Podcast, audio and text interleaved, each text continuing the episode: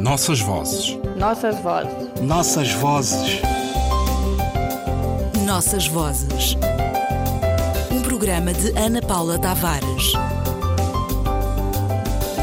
Numa bomba de hidrogênio, uma grande parte da sua energia é obtida através da fusão dos núcleos dos seus átomos, reações que imitam o que se passa no interior das estrelas, como o nosso Sol, onde os átomos de hidrogênio se fundem, dando origem a átomos de hélio e libertando gigantescas quantidades de energia.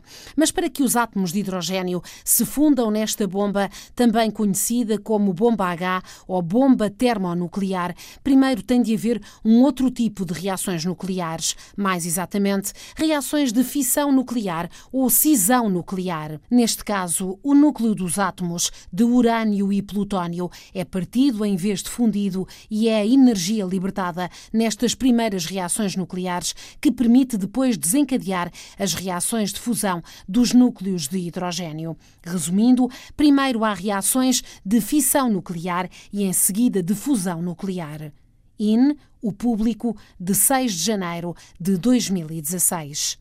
Na língua portuguesa, a palavra bomba tem uma história que situa e identifica como substantivo feminino desde 1512 e a generaliza a partir de 1532 com o sinónimo de artefacto destinado a elevar a água.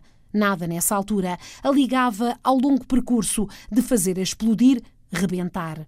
Pouco tempo depois, sim, a palavra começa a ser ligada à guerra, destruição e morte.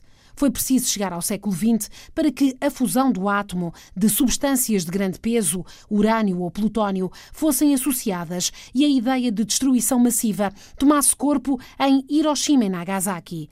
Os sábios consideraram primeiro a possibilidade de libertar a energia adormecida na matéria. Depois, cumpriram o caminho de provocar transformações nucleares de caráter explosivo. O medo de que tamanho poder caísse em mãos estranhas levou os sábios a acautelar, cartas escritas e assinadas por muito boa gente, o poder. Sem remédio. Agosto e Hiroshima e Nagasaki ficarão para sempre ligados à tragédia da humanidade. Os escritores e poetas da língua portuguesa deram conta. Rosa de Hiroshima, Vinícius de Moraes, composição Gerson Conrad. Pensem nas crianças, mudas telepáticas, pensem nas meninas, cegas inexatas, pensem nas mulheres, rotas alteradas, pensem nas feridas, como rosas cálidas. Mas, oh, não se esqueçam da rosa da rosa, da rosa de Hiroshima, a rosa hereditária, a rosa radioativa, estúpida e inválida, a rosa com cirrose, a anti-rosa atômica, sem cor, sem perfume, sem rosa, sem nada. Vinícius de Moraes. O primeiro sopro arrancou-lhe a roupa, o imediato levou também a carne. Ao longo da rua, durante alguns segundos, correu o esqueleto, mas a rua já não estava, estava toda no ar. De lá caíam bocados de prédios, bocados de crianças, restos de Cadillacs. O esqueleto não compreendia sozinho aquela situação. Deixou-se tombar sobre algumas pedras radioativas e permitiu na queda o extravio de alguns ossos. Caso curioso, o coração pulsou ainda três ou quatro vezes entre o gradeamento das costelas. Egito Gonçalves. E desde então nada mudou.